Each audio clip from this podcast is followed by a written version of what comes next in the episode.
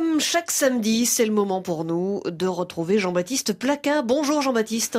Bonjour Andréane Mella. À cette même heure, la semaine prochaine, nous serons à la veille du premier tour de la présidentielle en France et s'en sera fini d'une campagne marquée vue d'Afrique par la déclaration d'un des candidats d'extrême droite faisant des Sénégalais des trafiquants d'un certain type de drogue. Il promet de les renvoyer chez eux s'il était élu président. Comment comprendre cette déclaration qui n'a pas offusqué euh, que les Sénégalais.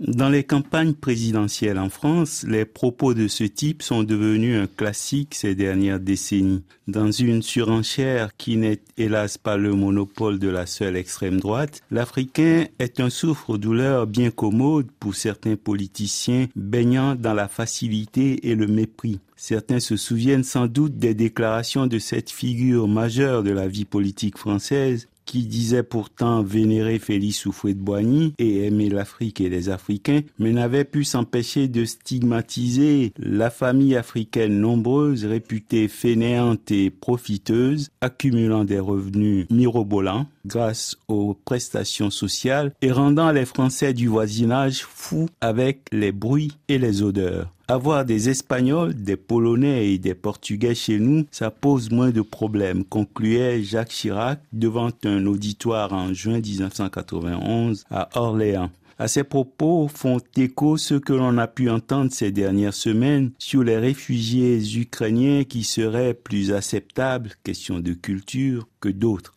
Face à un tel mépris, les générations africaines d'avant préféraient serrer les dents pour ne pas exploser de colère. Les jeunes d'aujourd'hui parfois répliquent avec vivacité ou alors traitent à leur tour par le mépris ce qu'ils perçoivent comme de la duplicité puisqu'on leur fait croire qu'on les adore lorsqu'ils se nomment Mbappé, Benzema, Kanté, Chouameni et portent haut les couleurs de la France, mais que l'on stigmatise leurs frères et sœurs qui ont eu moins de chance comme si le Pogba qui joue pour la Guinée était moins homme que le Pogba qui joue en équipe de France. Ces politiciens vous diront ne stigmatiser que les délinquants sénégalais.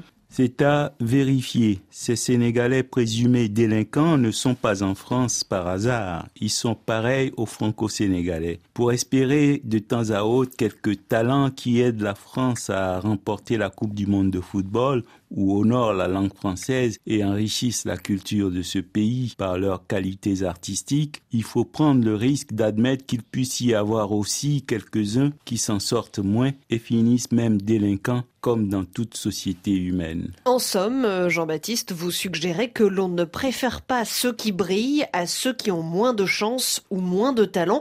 Est-ce bien cela? Même le présumé délinquant peut s'avérer talentueux et faire un jour résonner la Marseillaise dans un stade olympique ou sauver un enfant sur le point de tomber du troisième étage d'un immeuble. Son fils peut devenir un grand portier pour les Bleus, sa fille une artiste talentueuse que serait devenu Paris si dans les années 70 et 80 il n'y avait eu pour débarrasser la ville de ses ordures et la préserver d'épidémies diverses, des éboueurs venus du fin fond du Mali, du Sénégal ou d'ailleurs. Dans l'histoire commune à la France et à ses anciennes colonies, si l'on aime le meilleur, alors il faut apprendre à accepter le moins bon et même le pire, d'où peut aussi surgir le meilleur. Dans une nation qui a conscience de sa diversité, ceux qui souffrent et peinent à se faire une place méritent autant le respect que ceux qui affichent une certaine réussite, car tout homme est homme.